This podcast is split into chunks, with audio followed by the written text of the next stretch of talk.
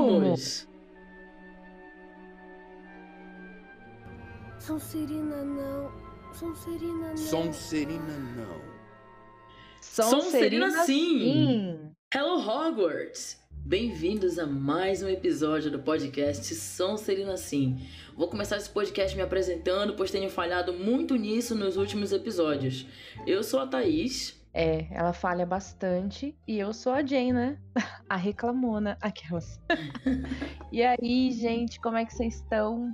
Conta pra mim. Ansiosos para a estreia do novo filme do Animais Fantásticos? Eu tô bastante. Eu devo admitir que eu tô bastante. E tu, Jen?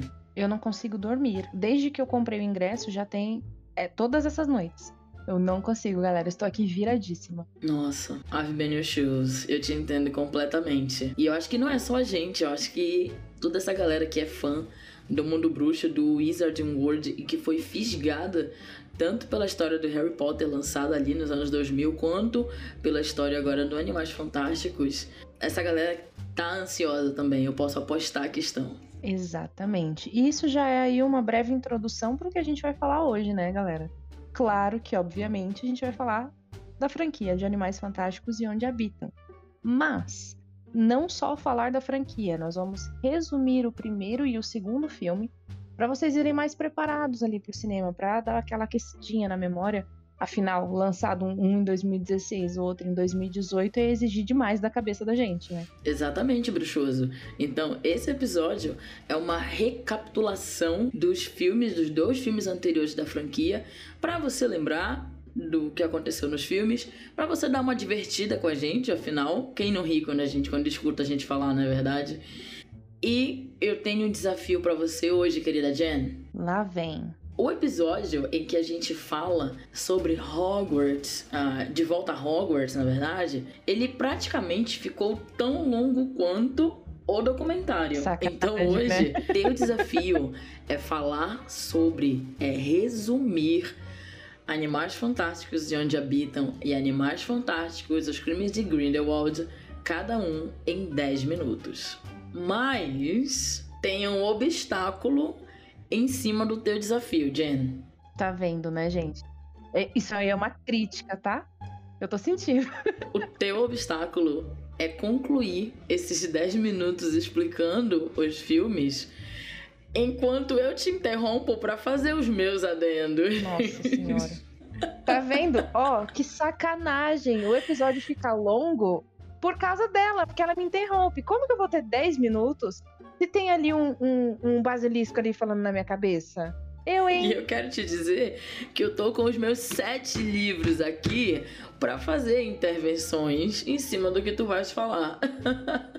Misericórdia. É capaz da... Só falta o cronômetro e valendo. É isso mesmo, Jane. Você tem 10 minutos para me contar e para contar para quem tá ouvindo o que aconteceu em Animais Fantásticos e onde habitam. E além do desafio, eu quero avisar para vocês alguns seguidores novos que vieram com a gente essa semana a partir da Maria Fernanda Cândido, que fez a grandíssima gentileza de repostar a gente, que a gente tem uns avisos para vocês. Então, fica até o final para ver se a Jen vai conseguir cumprir o desafio dela e para ouvir o que a gente tem para dizer para vocês.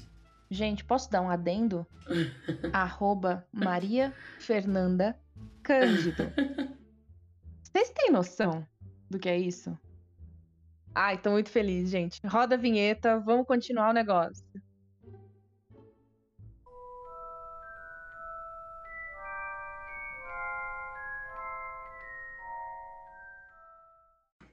Então, galera, eu vou falar pra vocês aqui que Animais Fantásticos. Gente, ela tá colocando cronômetro, é real. Brincadeira. Dá uma segurada aí, Galvão Bueno. Vou falar devagar. Eu, eu, eu sou muito boa em desafios, entendeu? Não importa o obstáculo. Vou contar pra vocês que a história se passa em 1926, em Nova York. Olha, tem até pausa. Vai. O Newt Tá com tempo Ele tem- folgado. É, tô, tô tranquila. Quando chegar no final, eu saio correndo. O Newt, aparentemente, ele tem uma missão ali pra ele só. Ele, ah, vou levar o Thunderbird pro Arizona. Isso, claro que só acontece essa a confirmação depois, e na verdade também nem é isso, né? A gente já sabe. Só que aí, essa parte é muito legal, porque o Pelúcio, ele é muito importante no filme. Ele dá um start em desviar o Newt ali da, da do que ele Da tinha missão. como da missão, isso, do que ele tinha como primeiro para fazer. Então vamos lá, resumo do resumo. O Pelúcio escapa, porque ele é doido ali pelas coisas brilhantes. E não só o Pelúcio depois vem a escapar, mas vem a galera a escapar aí. Ele faz uma amizade inesperada ali com o Jacob e ele não oblivia o tal. Nesse meio tempo, a Tina tá observando tudo. E quem é a Tina? Tina trabalha numa acusa e lembrando que em Nova York bruxos não se misturavam com os trouxas, eles viviam escondidos ali. Tem esse plot twist todo do motivo que o Grindelwald quer tanto que os bruxos se libertem dessa famosa prisão aí em relação aos trouxas. Então a Tina, como boa trabalhadora que é, que na verdade não estava nesse cargo, ela tinha sido expulsa desse cargo, mas ela leva o Newt para uma acusa para investigar ele sobre esse ocorrido. Pois é, cara, eu fico, bicho, durante o filme praticamente inteiro, a Tina, ela é uma grandíssima filha da puta. Ela é muito egoísta porque ela só pensa em reconquistar o cargo dela. Então, tipo, ela não se importa dela ter que entregar o Newt. Ela, ela entrega o Newt duas vezes nesse filme. Porque ela quer voltar a ser Aurora, que ela perdeu, ela foi demitida do cargo. E ela acaba atrapalhando toda uma história só porque ela quer o cargo dela de volta. Ela viu o, a irmã dela se apaixonar pelo Jacob e, e nem isso ela levou em consideração. Ela pegou os, os caras dentro da maleta e levou pro mini, pra uma acusa, sabe? Tipo, porra, dá pra ser legal pelo menos? Exatamente. Por isso que quando eu falei lá no nosso primeiro resumo de Animais Fantásticos e os crimes de Grindelwald, que a gente lançou em 2018 podcast, então a gente falou dele, eu falo muito disso dos casais, que eu acho que não tem meio fundamento, sabe? Uhum. Essa essa relação, porque é tudo muito rápido. Quando você vê, eles já estão se relacionando. Eu sou uma pessoa que assiste assim, Grey's Anatomy, House, eu demoro anos para criar uma relação ali com o personagem. Então, até me defendendo de não ter o coração muito quentinho nesse lado, é por isso que eu não apoio, digamos assim, os casais. Não vejo fundamento. Então, concordo que a Tina é bastante egoísta nisso. Ela já tinha, entre aspas, uma relação com o Newt e ainda assim, pela segunda vez, entregou ele lá. Exato. Então, tipo, ela, ela, não, ela não tava apaixonada como ela parece estar no final do filme. Isso é uma crítica que eu tenho a fazer com relação a isso. Mas simbora, simbora que você tem cinco minutos, gente. Olha aí, Vamos meu lá. Deus do céu, mas. Ah, Oi, galera. eu tinha esquecido, hein? Eu tava levando aqui na boa, mas vamos lá, competitividade. E aí, nesse meio tempo de levar o Newt pro ministério, tentar obliviar o Jacob, eles trocam as maletas, que aí é a parada legal. O Jacob deixa os animais fugirem, porque ele achou que a maleta dele abriu e deu uma, né, uma bosta.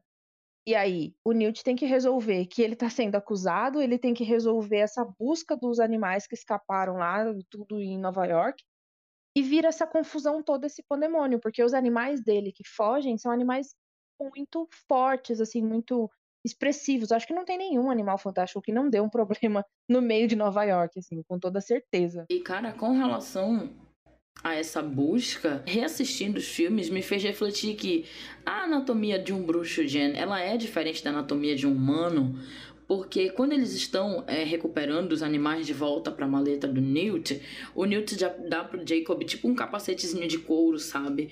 E aí o Jacob pergunta para ele por que que eu preciso usar isso? E aí ele fala que tipo os teus ossos eles podem quebrar sob imensa força. É o teu Dando a crânio, entender ele que, fala. tipo, eu não preciso disso. É, o teu crânio. Então, tipo, dando a entender que eu não preciso disso, mas tu vai precisar, toma, usa. Então, será que tem alguma diferença? Tipo, um, um questionamento. Então, eu acho que na verdade o Jacob ele é a peça cômica dos filmes. Então, quando ele fez É um alívio isso, cômico, sim. é, quando ele fez isso, cinematograficamente, é mais pra gente dar risada, tipo, ó, eu não me lasco, mas você se lasca. Não vai fazer, não vai fazer nenhuma besteira, né? Tipo, tu, tu, é o, tu é o trapalhão, né? Exato. Sa- Eu acho que só por isso. Mas eu acredito que tem alguma diferença sim, porque eles, eles passam por é, magia pra poder resolver algumas coisas, tipo quando o braço do Harry fica mole lá, fica sem osso e tudo mais. Eu acho que deve ter alguma relação sim. Em ter uma anatomia diferente. E também quando ele vai. Quando ele prepara o, o antídoto pro Jacob depois da mordida do, do Murtlap, ele fala, né, que ah, é, é, nossos organismos eles funcionam de forma diferente, mas eu acho que isso aqui vai funcionar. Uhum, e que ele vai ter colaterais e tudo mais, e cada organismo é uma coisa. Uhum. Sim, pode ser. Mas não acho que seja exclusivamente muito diferente ou sobre-humano, nossa, como somos fortes, não. Acho que foi só uma parada meio cômica. Sim. Enfim, De fato. nesse Bola meio tempo que o- os animais estão ali fugindo e tudo mais, o Ministério tem a sensação de que os animais do Newt são um problema, porque os animais fantásticos não são permitidos lá também. Não é todo, tudo muito livre quanto é na, na Europa. Então eles têm essa sensação de que o Newt tá ali com o Grindelwald de alguma maneira, porque coisas estranhas estão acontecendo, acho que é vocês mesmo. E o Newt e a Tina passam a ser interrogados pelo Graves, que até então a gente não sabe quem é o Graves. O Graves, então, era só um, um cara ali, né? Um cara do, do ministério pra gente. Mas aí, qual que é o lance nessa cena? Essa cena, Jen, ela é muito importante pro filme. Porque, cara, o Newt, Jen, ele saca o Graves durante o interrogatório. O Newt sempre faz questão de dizer que as criaturas não são perigosas. E aí, durante o interrogatório, o Graves, ele mostra, ah, não são perigosas, então o que, é isso aqui? E mostra Obscuros. E aí o Newt fala que ele tirou isso da criança senegalesa que ele conheceu, mas ele não conseguiu salvar a vida da criança. E então, que a- a- aquele Obscuros, ele não poderia ser, ele não era perigoso porque ele não estava no corpo de ninguém. E aí o Newt fala, então é useless, não tem use isso aqui. Uma força parasita que matou uma criança, pra que isso seria útil? E tipo, nesse momento o, o Graves percebe que ele deu uma escorregada, sabe? Porque ele fala, né, que dur- durante essa mesma conversa, ele dá a entender que o Newt liberou os animais fantásticos de propósito em Nova York pra causar um mass slaughter, né, que é uma matança for the greater good, pelo bem maior. Então, por aí a gente já entende que a intenção do Grindelwald não era só subjugar os trouxas, mas também era matar eles, era realmente uma espécie de holocausto trouxa. E aí o Newt fala, tipo, pra que que um obscuro seria útil? Nem quando tá na, na criança, nem quando tá fora, uma força obscura, parasitária é útil. E aí tu percebes na cara do Graves que ele deu uma escorregada e, tipo, na hora ele sentencia o Newt e a Tina de morte. Tipo, é na mesma hora.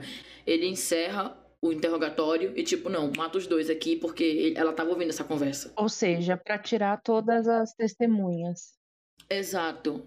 A intenção dele, desde sempre, ele já sabia que o que estava causando aquela bagunça em Nova York eram obscuros, e ele estava atrás desses obscuros, por isso que ele estava ali aliciando o Credence por trás das. por trás da, da- da- dos panos, né? Porque ele queria acesso àquela criança. Não só para enfrentar o Dumbledore, mas para causar o, um homicídio em massa que ele queria. É porque, querendo ou não, o Obscurial ele é muito forte, né? Então ele quer tudo que é forte e que é usável pra ele. Para usar como uma arma. Exato, ele quer ter várias várias ferramentas ali pra pra si. E aí você falou sobre isso, que ele tava aliciando o Credence e tudo mais. Ele tava ali sondando, tentando criar situações que ficam mais claras no segundo filme pra atrair o Credence pra ele, porque ele ele fez a mesma coisa com a Queen, também no segundo filme. Ele mostra situações aonde é melhor você se aliar com ele, e não que você foi lá e convidou, vem aqui e fica aqui do meu lado.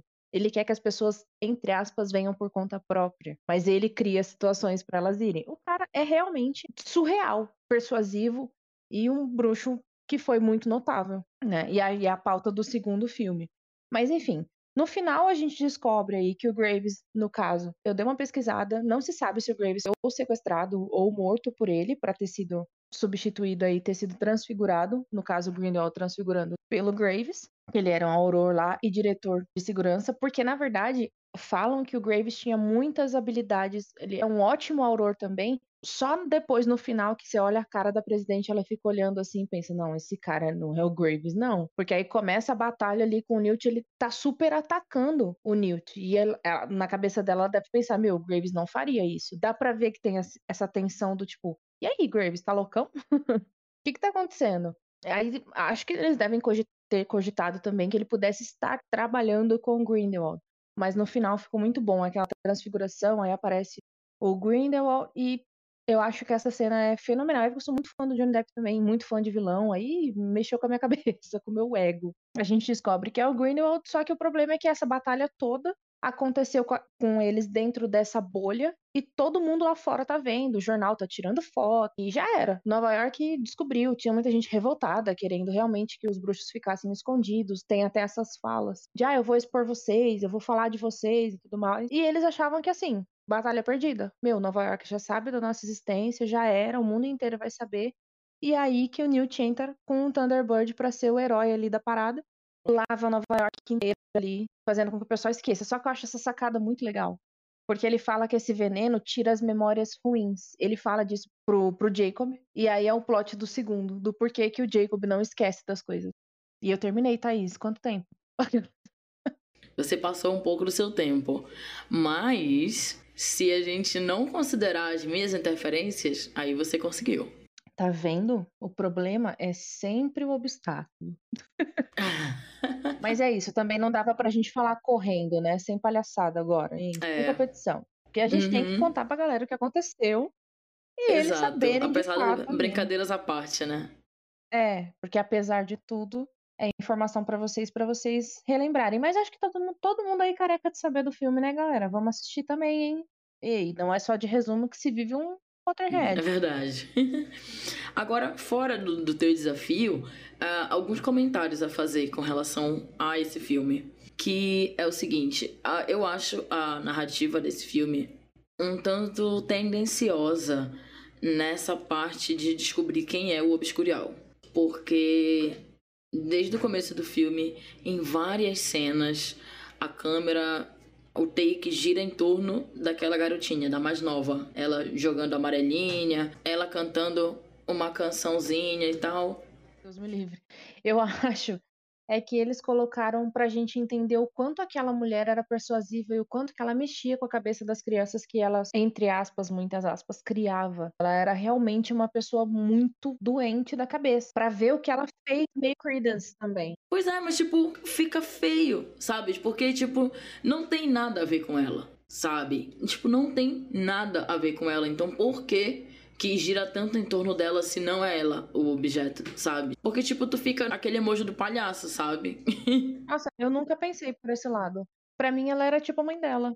Todo mundo entendeu aí o mãe dela. Mas era tipo, ela é só uma menina revoltada, mal criada, que tem o mesmo propósito que a mulher.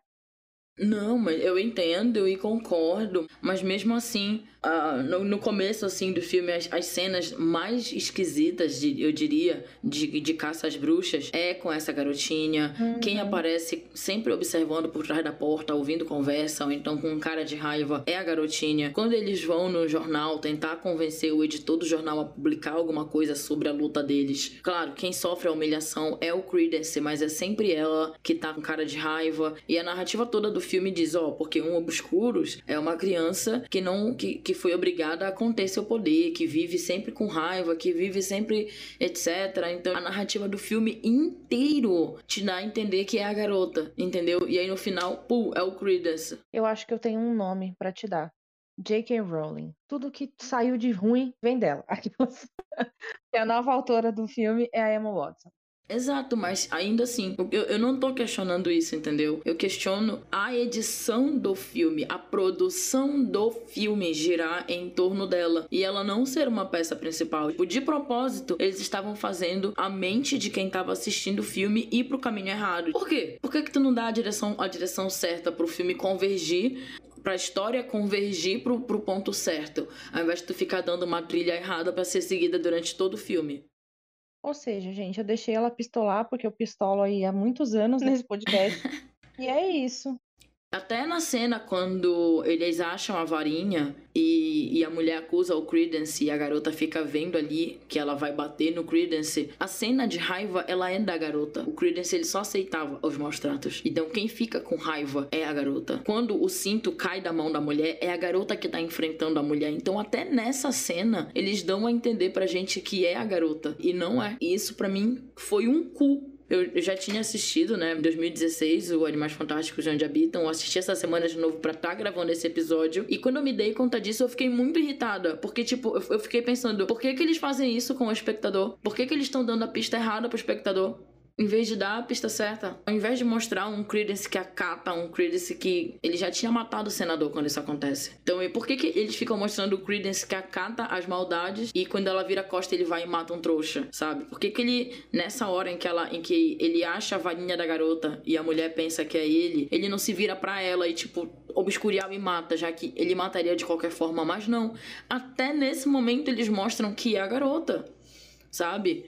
E, enfim, eu, eu achei isso muito ruim, muito mal produzido, essa questão. E é, a única coisa que prestou nessa cena foi para revelar que o Credence, ele é, ele é filho de bruxo. Que o, é, é, a revelação de que, na verdade, o Obscurial é ele. Porque o único que tem magia no sangue entre todos eles era o Credence, que era filho de bruxo. Ela, ela diz, ele chama ela de mãe e ela diz: Eu não sou sua mãe, sua mãe era uma filthy, alguma coisa, tipo um lixo bruxo. Então a única coisa que presta nessa cena e nas cenas em torno disso foi isso: a revelação de que o Credence ele é, ele é bruxo, ele tem magia no sangue. Eu vim hoje pistolar. E ainda digo mais, tipo, o Dumbledore, ele fez com o Newt exatamente o que ele fez com o Harry, o que ele faz com o Harry durante o tempo do Harry. Ele deu a dica pro Newt Scamander de onde o Thunderbird estava, e aí o Newt Scamander foi lá resgatar o Thunderbird para levar de volta, porque ele sabia que o Grindelwald estava na América, então, tipo, ele realmente mandou indiretamente o Newt para resolver esse, esse problema lá na América. Igual como ele faz com o Harry. O porco pro abate.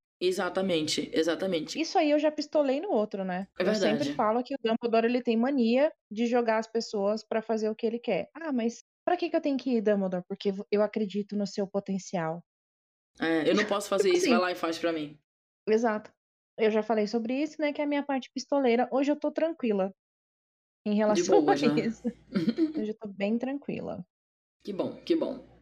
E então vamos para Animais Fantásticos, os crimes de Grindelwald. E ainda dentro do desafio, vou te dar mais 10 minutos e prometo que vou tentar interferir o menos que eu puder para que esse segundo desafio seja o mais verossímil possível. Vamos lá?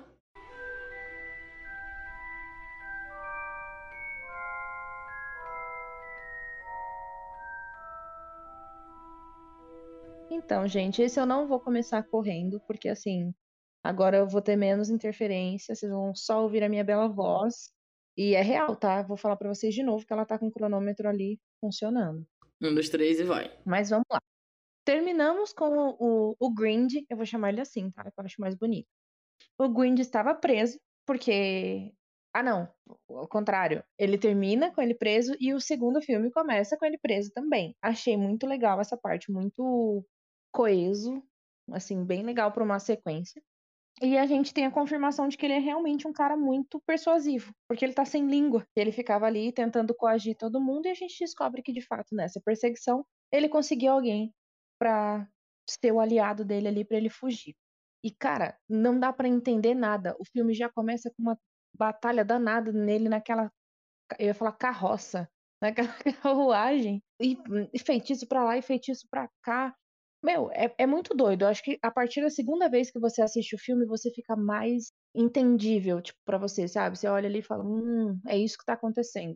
Ele basicamente conseguiu um cara pra apoiar ele, pra ele conseguir se transfigurar. A gente não sabe como que ele fez essa palhaçada, porque o cara é muito bom mesmo.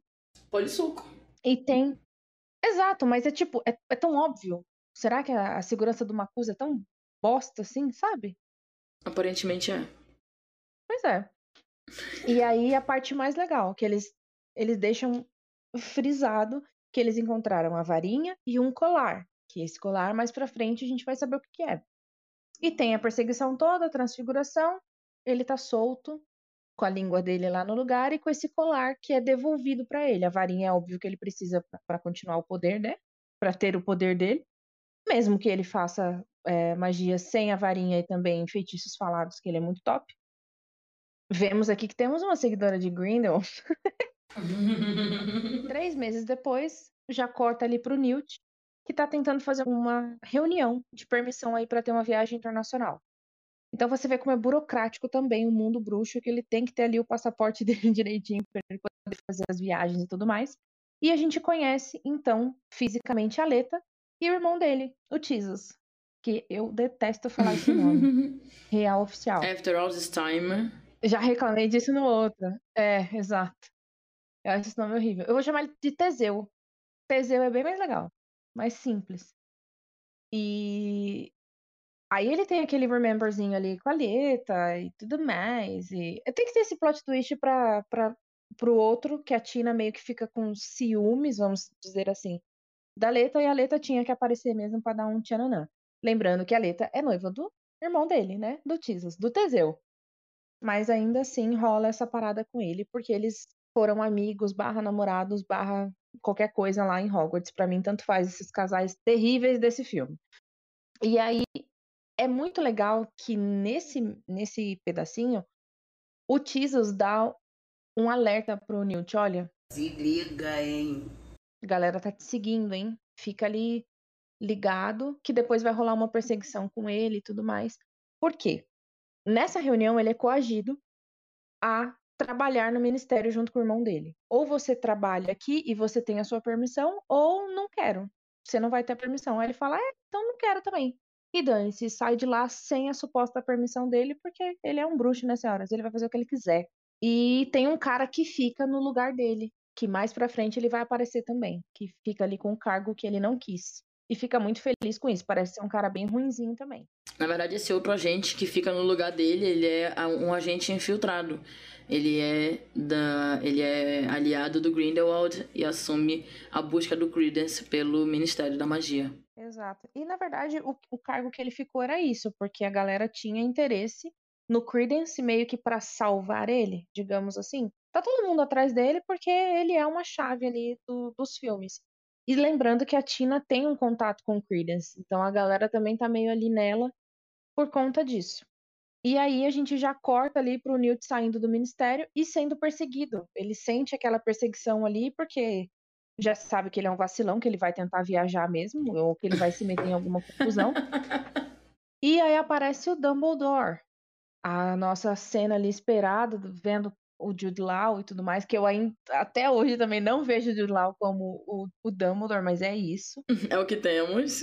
E de novo começamos com o porco pro abate. Dumbledore chega para ele e fala: Meu, faz essa parada para mim, mano. Aí ele fala: Ixi, não vou dar, não vou tá podendo. Aí o Dumbledore fala: Ó, oh, vocês estão gostando, né, do, do sotaque. Aí o Dumbledore fala: Mas, cara, vejo o maior potencial em você, mano. Você é mó top. Aí ele fala: Não, sendo assim, então eu vou, mas assim, não tô podendo viajar. Ah, mano, dá seus pulos. Vou te dar esse cartão aqui. Se você pensar melhor, você faz essa parada. É isso. Exatamente o que a Thaís falou. A mesma coisa que acontece com Harry é a mesma situação que acontece com o Newt. Ele tenta, agora brincadeiras à parte, ele tenta coagir as pessoas a fazer as coisas que ele não pode por motivos dele, que ele nunca conta nada para ninguém e tem essa mania de fazer tudo no mistério. Tudo muito muito lúdico, muito uhum. coisinhas para descobrir. Enfim, detesto. Todo mundo aqui sabe a raiva que eu tenho dessas palhaçadas do, do Dumbledore. Depois a gente descobre do porquê ele não pode, mas até então, nada revelado. E ele dá um cartãozinho para ele que para mim não dá para entender nada que bosta que é aquele cartão. É uma bússola, Jen. Aquele cartão ele vai apontando para onde o, o Newt tem que ir. Isso. E depois que eu fui sacar essa parada, que era lá pro, pro Nicolau e tudo mais, mas enfim, naquela hora eu não entendi bulhufas. E aí ele conta uma parada legal. Ele acha que a Leta é irmã do Credence, por algum motivo tá rolando essas especulações e tudo mais, e volta a conversa do ministério, de quando eles estão sendo interrogados ali pelo Graves, que o Dumbledore fala a mesma coisa. Pô, se a gente transferir o Obscurial do Credence, a gente pode salvar ele. Então pensa assim, sabe? Você vai estar tá ajudando e tudo mais. Mas ele dá essa informação legal pra gente, reforça a informação de que a gente pode transferir o Obscurial de uma pessoa e talvez salvar a vida dela. Aqui, na, na verdade, não era, não era transferir, né, o obscurial. Mas era é, tipo, transferir o Credence, ele cresce... Não, ele, ele cresce é, sem uma família, sem a presença de um irmão. Então, o obscurial, ele cresce dentro da pessoa como um irmão gêmeo do mal sabe? Então, tipo, se tu der para ele uma família, se tu, se tu entregar para ele o que ele quer, que é ser amado, que é ter uma família, ter uma mãe, ter um irmão, talvez eles conseguiriam, tipo, fazer aquele obscurial deixar de existir, porque um irmão gêmeo, do, um irmão do bem, entre aspas, supriria o lugar que aquele obscurial tem na vida do Credence. É que, na verdade, tiveram poucos obscuriais. Parece que eles não entendem muito bem como é que funciona. E o Exato. Credence é uma parte, porque ele é um obscurial adulto. Ele é muito forte. Então, tipo, como que Isso. ele sobreviveu se só tinham crianças? Como que ele é, sabe? Ele é uma incógnita pra galera. Então, ele é meio que um objeto de estudo pra todos os lados. Acho que até o Grindelwald não tem noção do que ele é capaz. Ele só sabe, ele só sabe que é muito poderoso e por isso ele quer. É, e aí já corta para pro Newt cuidando ali dos animais dele e tudo mais. E ele tem uma assistente, que é a Bunch. Eu dei uma pesquisada sobre ela e a Bunch, ela era tipo uma menina fascinada no Newt. Tanto que tem uma hora que ela olha assim pra ele e fica. Sim, não. Ela, é- ela é muito afim E dele. parece que ela tá sob efeito de poção, né? Porque é, é muito lúdico, é muito é, jovial esse amor, assim. E ele nem aí pra ela. Tipo, na verdade, ele não tá nem aí pra Sim. ninguém, né? Porque ele acha que a, a outra tem olhos de salamandra. Mas tá. E aí já começa a ideia que o Jacob volta pro elenco, volta ali com a Queen e tal, super felizes e contentes. Nossa, nós vamos nos casar e tudo mais. Aí o, o Newt. É tanta informação que ele vai procurar a Tina e vê que a Tina não tá ali. E. Um alarme. É o teu alarme. Galera, acabei de descobrir que não deu tempo. E é sobre isso. Mas na verdade, na nossa pauta, se você for. É que a gente não tem como mostrar isso pra vocês, porque é confidencial, menina. Mas o, o primeiro tem bem pouquinha coisa. E no segundo já tem muita informação. Verdade. Porque eu acho muito. que o segundo ele é mais explicativo também, né? Então, assim, não valeu. Eu precisava de mais 10 minutos. Então, vamos lá. Aí ele fica, mas Jacob, pera, tá bom, vocês vão casar, mas como que você lembra de mim? Que história é essa? Que loucura, tá doido? Você não foi obliviado, ô doido? E aí é a hora que ele conta que o efeito daquela, daquela poção, ele só tirava as memórias ruins daquela poção, né? Daquela chuva toda ali. E aí isso me deu um questionamento muito incrível. Tirou as memórias ruins do acontecimento, tirou as memórias ruins da vida da pessoa. O que, acontece então com os nova-iorquinos que tomaram aquela chuva toda?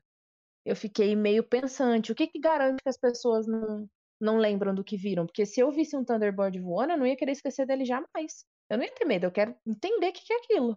Não é uma memória ruim. Pois é, mas aí eu acho que ali naquele momento, as pessoas que, que presenciaram o Thunderbird foram as pessoas que estavam lá quando o Obscurial começou a destruir a cidade, quando os bruxos e a polícia começaram a trocar tiros e feitiços. Então, elas, elas presenciaram um- um- uma situação de guerra ali no centro de Nova York. Então, aquilo seria muito traumático e a partir daí seria uma memória ruim, entendeu? Por isso, tipo, tudo junto no mesmo bolo. Não é tipo tu tá na tua janela fumando um cigarro e tu olha que pássaro bonito, gigante voando, sabe? Era, era foi uma outra experiência para aquelas pessoas que estavam ali na rua. Bom, ainda pra mim é aquela coisa. Eu acho questionável, mas então segue o baile. Pra ti, pra ti- uma- tu lembraria disso, Jen. Se tu tivesse olhando pela janela, tu lembraria disso, apesar da chuva. Minha filha, não importa qual cenário, eu ia querer lembrar de qualquer maneira. Mas não depende do teu querer, infelizmente. Exato. Então, e aí começa uma cena que parece boba, que é a, a treta ali da, da, da Queen ter enfeitiçado o, o Jacob pra casar com ele, e o Jacob tem um problema pra casar. Ele tem aquele bloqueio, porque ele não, naquele momento, ele não quer casar. Na verdade, ele entende que aquilo é arriscado pra ela, né? Ele entende que a ela, política é o iorquina, a, a a política americana é que trouxas e bruxos não se relacionam. Então, se eles descobrissem, eles Uhum. iam obliviar ele e prender ela. Então, ele, ele teme por ela. Aí a Queen conta que a Tina tá noiva. É bastante informação, mas essas coisas são bem legais, porque explica um pouco da Tina tá meio afastada do Newt. E a, a Queen precisa, nesse momento, estar chateada pra ir atrás da Tina pra história começar. Porque a história começa aí, Uhum. com eles brigando. Então ela fala, ah, eu vou ver minha irmã. E sai. Ela tá triste, e uma da, da- dos seguidores ali da, do Grindelwald vai e cata ela ali naquele momento de fragilidade. É Eu acho que essa é a dela, né? chave, é. Essa é a chave de começar o Animais Fantásticos 2. É aí pra mim que começa. Aí eles vão pra Paris, porque a missão tá acontecendo lá, a Tina tá por lá também. E já fecha aquela cena tenebrosa que pra quem me conhece sabe que eu tenho medo de circo, de palhaço especificamente. Então olhar aquele cenário de Hum. circo pra mim é insuportável.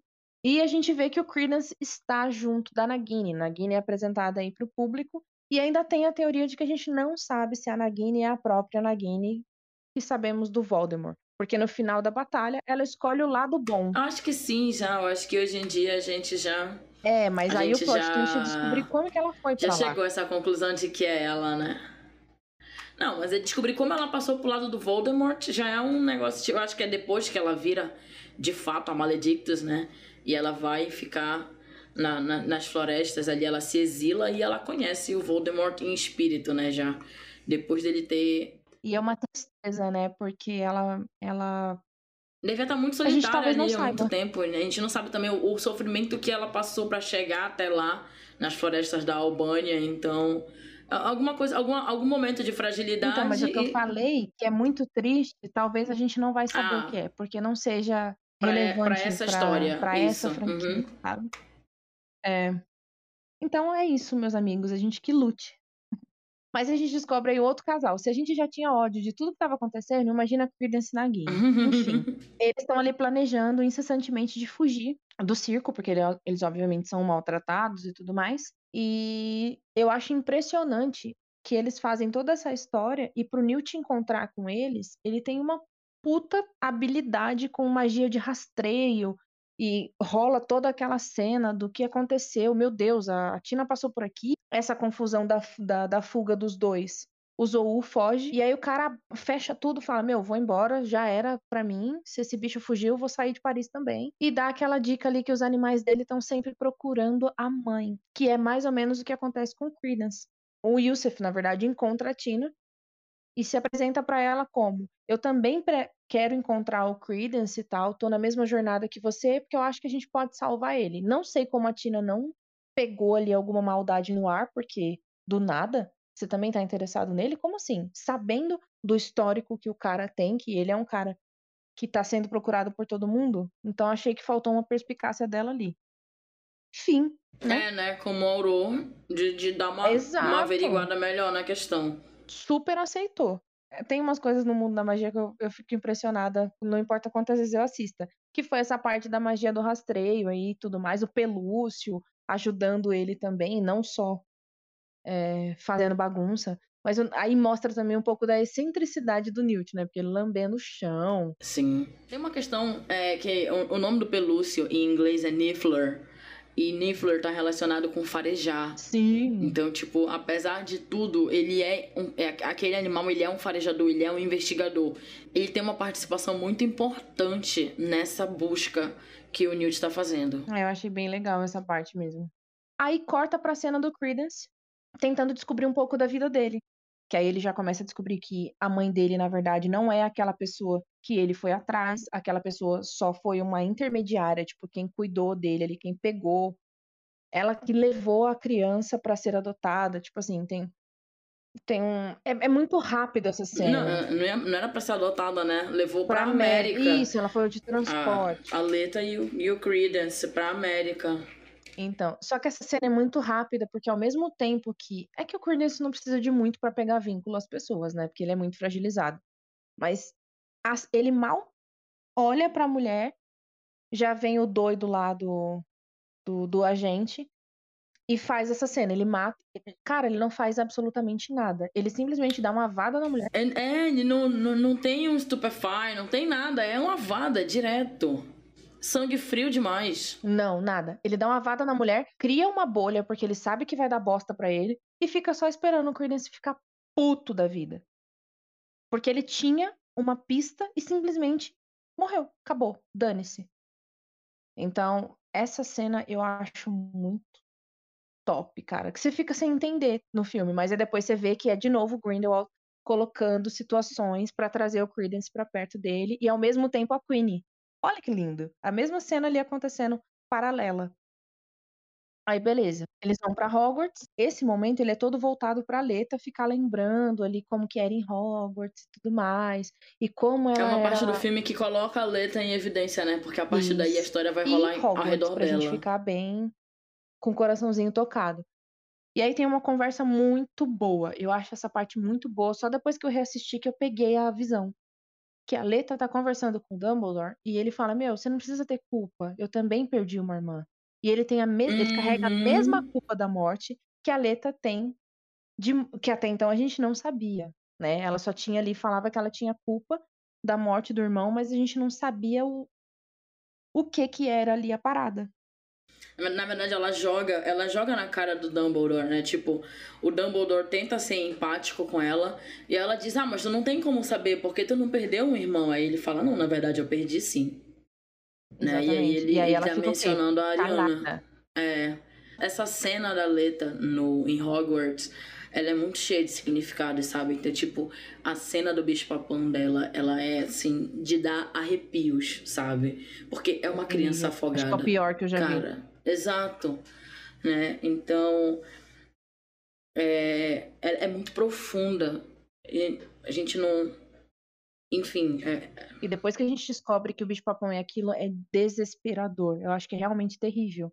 E aí tem a parte cômica, que o medo do Newt é trabalhar, trabalhar no escritório. escritório.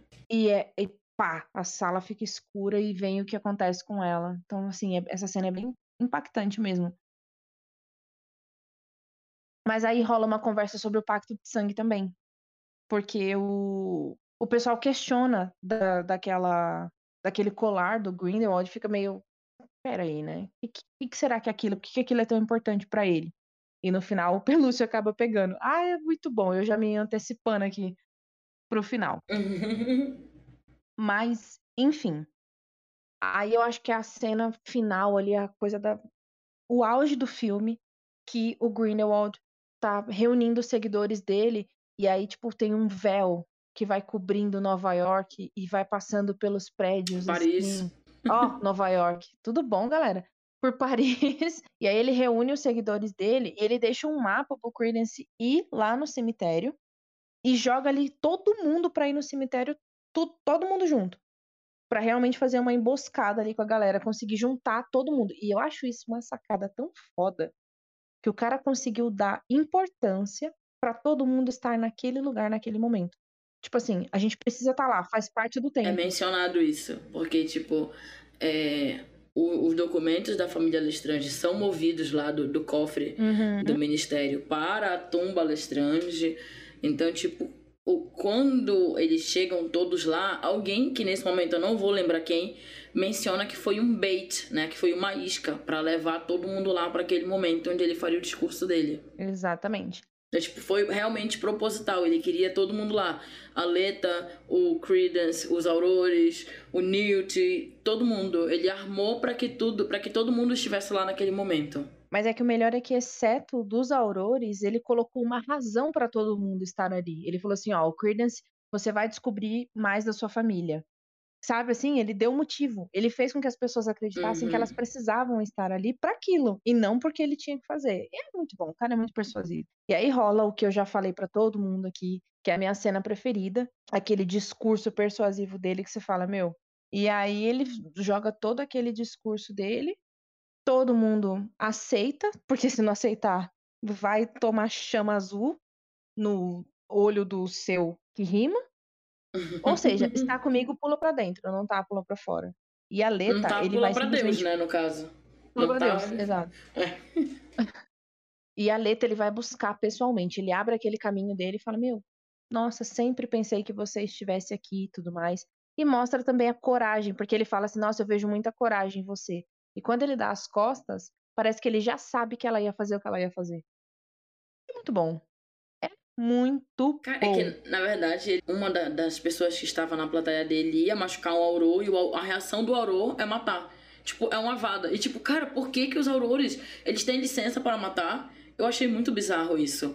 E aí ele fala, olha, pra vocês verem que quem é violento não, não somos nós, são eles. Eles que matam, eles que eles que prendem e torturam bruxos na América. Né? Então ele joga, eu fui torturado por essas pessoas quando eu estive na América. E, e, tipo, ele convence que realmente os aurores não são bons guys, sabe? E aí as pessoas começam a, para, a cara. paratar de lá, ficando só, né, aquela galera da confusão. E aí ele tá atacando o Newt e o Theseus, quando a Leta vira e, e chama ele pelo nome, né, Grindelwald, pare! E aí ela vai lá com ele, dando a entender que vai se unir a ele. Mas aí ele vira de costas e ela tenta acabar com, de uma vez por todas com tudo aquilo. Nesse momento já teve a revelação da história da Leta, do drama dela. Fica aquela história.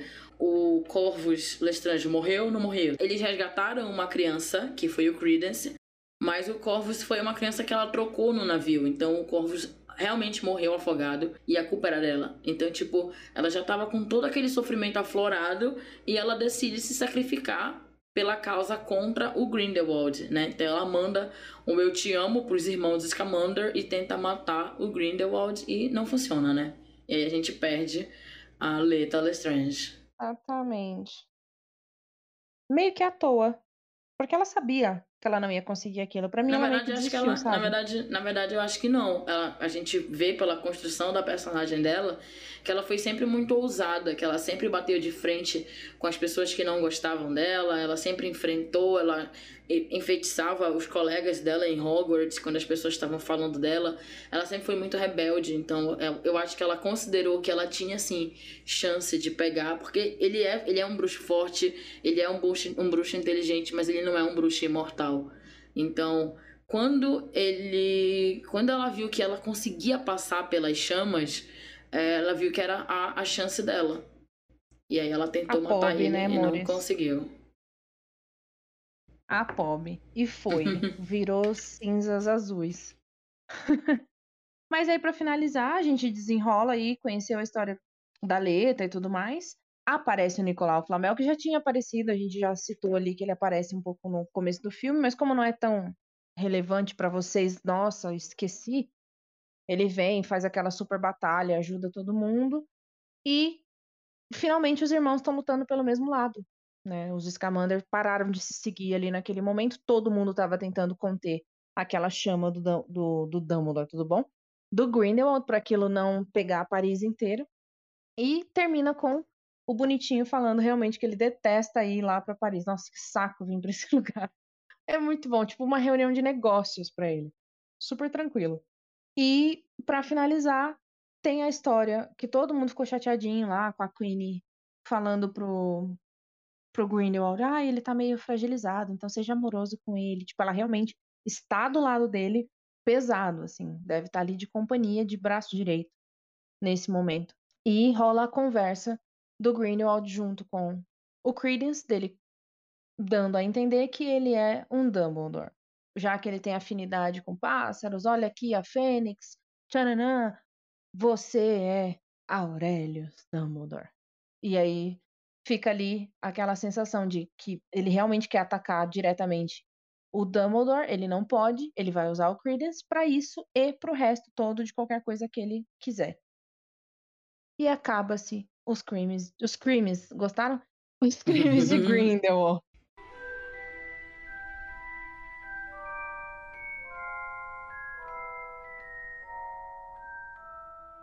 Bom, e com isso aprendemos que a Jen não tem poder de síntese nenhum. Cara, eu tenho. eu- em minha defesa, a minha pauta era falar, tipo assim, ó, o Grindelwald é preso, ele tá sem a língua, aí tem o item, o colar e a varinha. Eu tô sendo um pouco mais didática para que vocês realmente lembrem do filme. Mas por mim, sinceramente, tinha passado em 10 minutos tranquilo.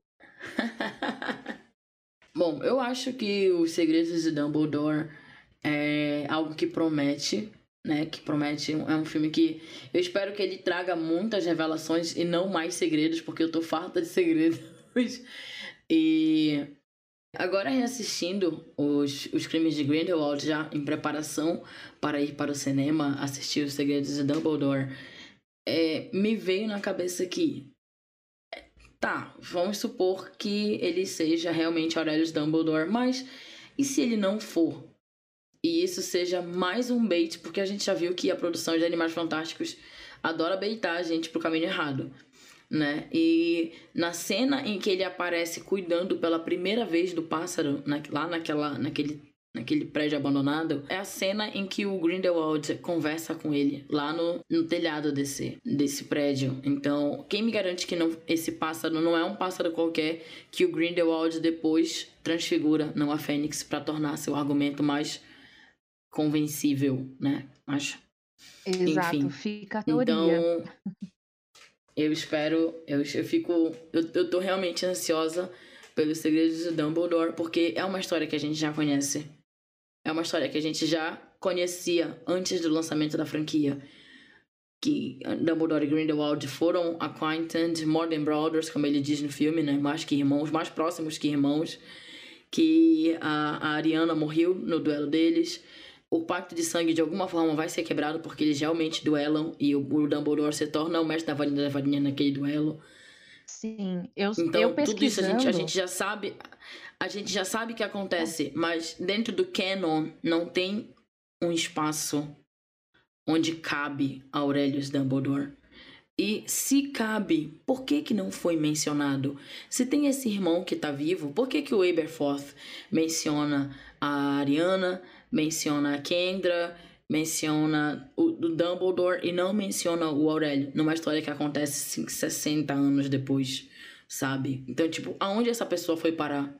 Essa pessoa simplesmente some da história porque quando o Harry entra na escola de magia e bruxaria, nem em, em nenhum livro de história, em- em- nem no livro é, As Mentiras de Albus Dumbledore, etc., lá da, da Rita Skeeter, menciona o Aurélio. Então, o que que acontece nesse tempo em que ele aparece e desaparece da história do Dumbledore, né? Esse é o meu questionamento. É isso que eu busco quando eu for assistir esse filme. Então vamos pensar ali na ordem cronológica das coisas e para onde isso pode levar, de expectativa, enfim. Tá previsto mais dois filmes, a franquia promete cinco filmes. Não sei se eles vão manter o lançamento do próximo filme, além né, dos, dos Segredos de Dumbledore. Se o próximo vem em 2023, como era o planejamento, que eles terminem a franquia em 2025. Que bom, porque vai acabar o mundo em 2025. Não sei se vocês estão sabendo.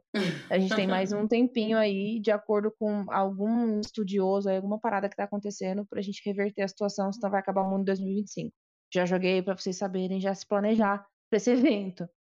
Mas não sei se eles vão manter, porque de acordo agora com a pandemia, pode ser que eles joguem dois anos mais pra frente, que eles têm a mania de lançar as coisas de dois em dois anos.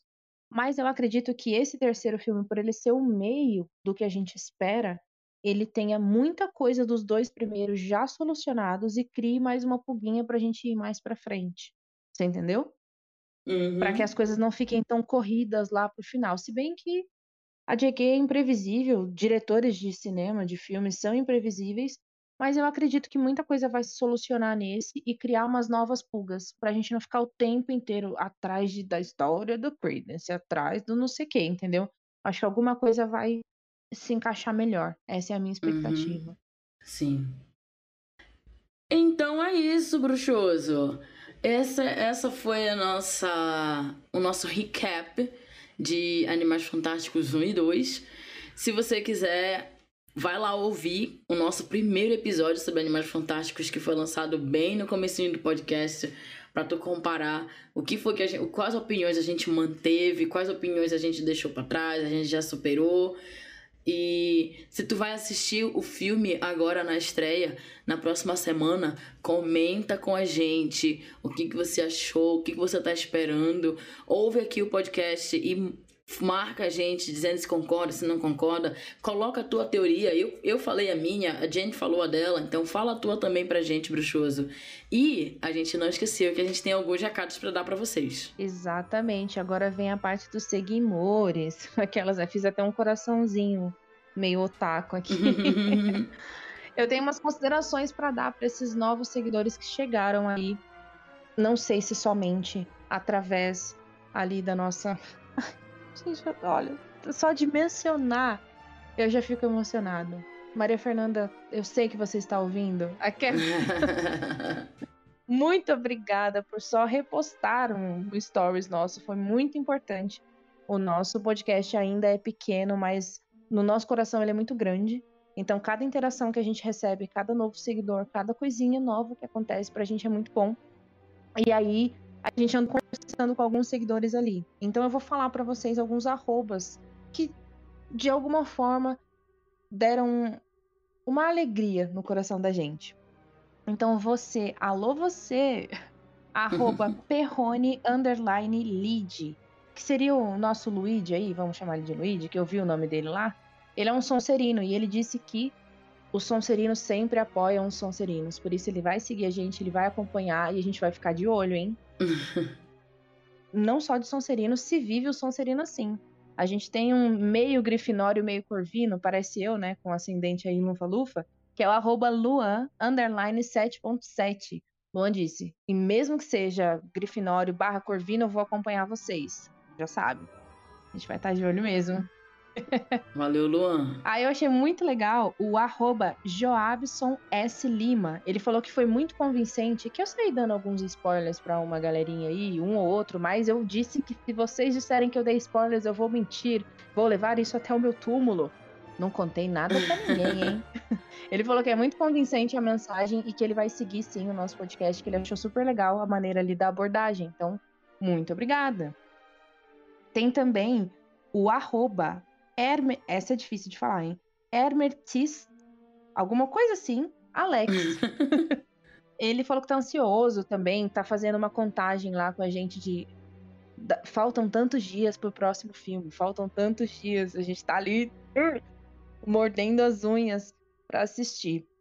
Aí pega uma parte triste do seguidor, hein? O arroba Felipe Araújo Alves falou que não tem nenhum cinema perto dele. Então ele só Ah, vai conseguir Deus. assistir o filme. Não é triste, gente. É sério. Demais. Real.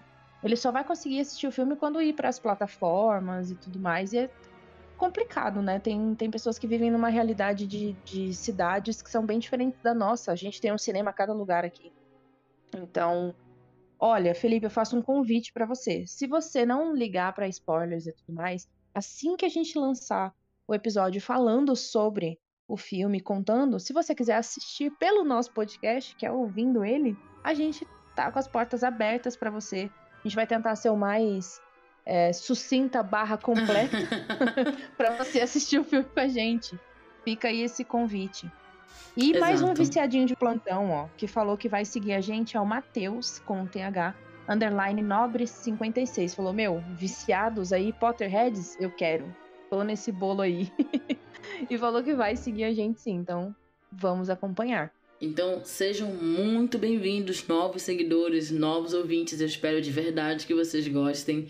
E ouçam os episódios mais antigos, a gente preparou com muito carinho e a gente se dedicou bastante para produzi-los. Então, é, ouve lá e comente com a gente o que, que vocês acharam.